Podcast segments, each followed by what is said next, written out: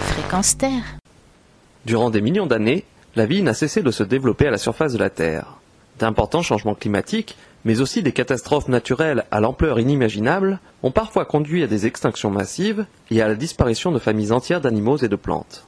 Pourtant, malgré ces cataclysmes, la nature n'a jamais abdiqué et n'a cessé de se développer. Aujourd'hui, notre planète fourmille de vie, et il n'est pas une zone du globe où celle-ci soit absente.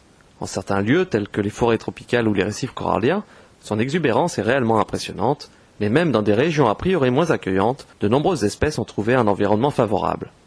Si pour beaucoup de gens le continent antarctique et le vaste océan qui le borde sont synonymes de désert glacé, de froid polaire et de mort imminente, les scientifiques savent bien les richesses que peuvent révéler ces immenses territoires.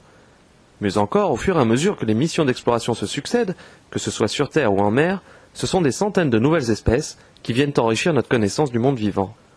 Sur les côtes de ce vaste continent, on trouve bien sûr les emblématiques manchots, les phoques et plusieurs espèces d'oiseaux marins qui trouvent d'importantes sources de nourriture dans les eaux froides les entourant. Outre ces animaux bien connus, de nombreux micro-organismes, animaux ou végétaux, trouvent également le moyen de survivre et de se développer dans cet environnement des plus hostiles. Si le continent est donc loin d'être désertique, c'est bien sur les îles de l'océan austral et sous la surface des flots que la vie foisonne réellement. C'est notamment là que le krill vit en abondance, servant de base à l'alimentation de nombreux animaux, dont les célèbres baleines. Là encore, il s'agit d'animaux désormais bien connus, mais ce qui est frappant, c'est que chaque nouvelle expédition scientifique permet de répertorier des dizaines d'espèces totalement inconnues dans les autres océans du globe. Actuellement, et jusqu'à la fin du mois de mars, le Jardin des plantes de Paris accueille d'ailleurs une exposition photographique particulièrement intéressante. On peut y découvrir, gratuitement, une partie du travail effectué par une imposante équipe de chercheurs venant de sept pays et ayant exploré ces régions à bord de trois navires.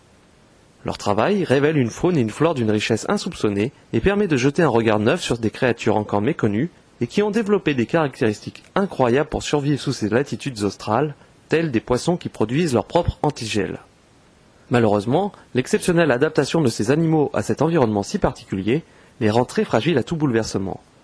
Le réchauffement climatique actuellement en cours risque de détruire ce fragile équilibre. Déjà à l'heure actuelle, le king crab, une espèce peuplant d'habitude des régions plus tempérées, migue peu à peu vers le sud.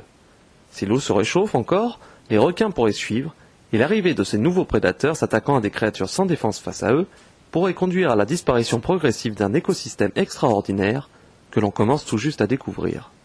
Retrouvez cette chronique, ainsi que de nombreuses autres, sur notre site www.fréquenceterre.com. Vincent Armillon, Nature Animale pour Fréquence Terre.